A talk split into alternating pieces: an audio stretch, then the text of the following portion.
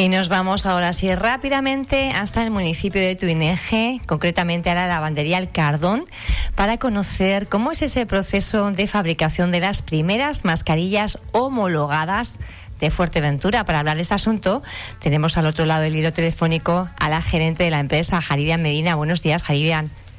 Hola, buenos días, tía. Bueno, eh, estamos casi casi en la parte final, ¿no? Que ya son, ya están homologadas. Pero cómo surge esta iniciativa, primero de apostar eh, por las mascarillas, que fue creo que una iniciativa solidaria en tiempos del confinamiento, ¿verdad? Y cómo han seguido apostando por esa vía. Pues inicialmente en el confinamiento, cuando vimos que no había mascarillas, nosotros tenemos aquí un taller de confección de mantelería y de cosas para los clientes y teníamos tela, entonces empezamos a, confeccionar con la tela nuestra y elástico mascarillas, solicitamos ayuda a la gente, a las personas de Fuerteventura que sabían coser y demás lo anunciamos por varias radios, por las redes y muchísima gente se prestó voluntaria, entonces nosotros lo que hacíamos era con nuestras costureras que teníamos aquí y personal de la empresa nos y personal también que no era de la empresa que también vino a ayudar eh, cortábamos la tela cortábamos los elásticos y lo mandábamos en paquetes a, a las casas que éramos nosotros lo preparábamos todo y los bomberos del, del cabildo pasaban por las instalaciones y lo entregaban en las casas y las recogían a partir de ahí dijimos, pues bueno, pues vamos a empezar a hacer mascarillas quirúrgicas de verdad, esas eran mascarillas higiénicas,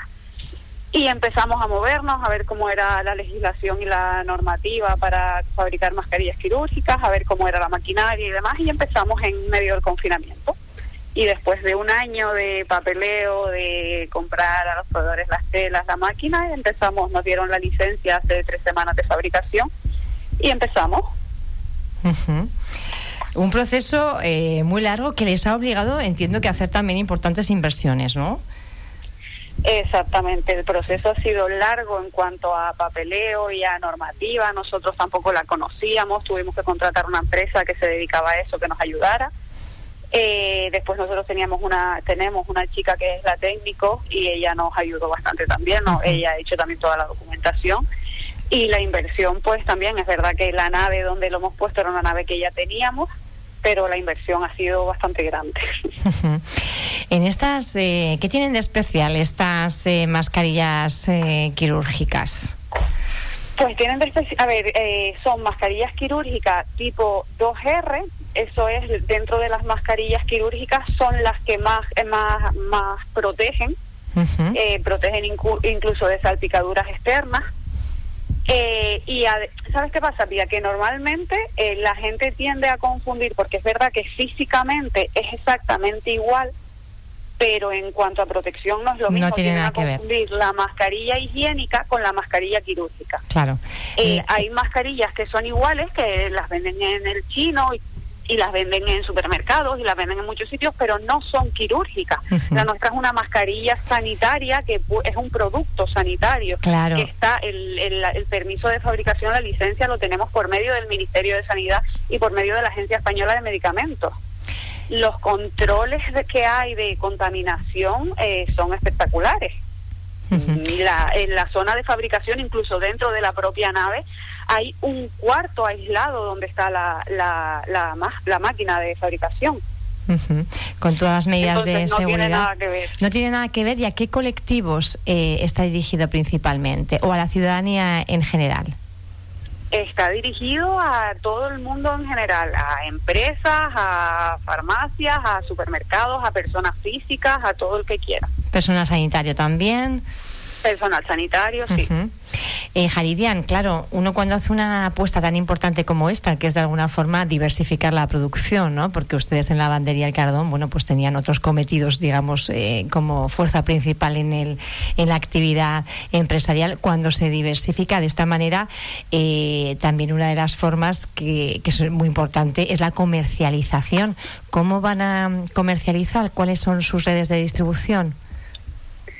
Eh, vamos a, ver, la fábrica está aquí en el Cuchillete, donde en, la en el mismo polígono que está la lavandería, y nosotros ya nos movemos por todas las islas.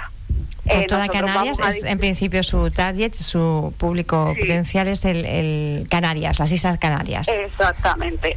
Inicialmente es Canarias, pero tía, si me llaman de Madrid, vamos a Madrid. Vamos. No, exacto, no tenemos límites para llegar a ningún sitio, no tenemos complejos, como dijimos el viernes Me parece estupendamente porque es la forma además de conquistar los mercados, ¿verdad? ¿Qué capacidad de producción tiene Jaridian? La máquina fabrica 120 eh, mascarillas por minuto. 120 mascarillas por minuto. Sí, tenemos la capacidad a tres turnos de trabajo eh, de fabricar al día eh, 180 mil mascarillas diarias. Inicialmente estamos con, eh, esta semana hay un turno, la semana que viene empieza el segundo turno y ya veremos si hace falta más.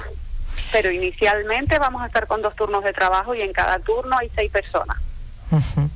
Bueno, pues vamos a vamos a apostar ¿eh? por esta por esta empresa majorera, ¿verdad?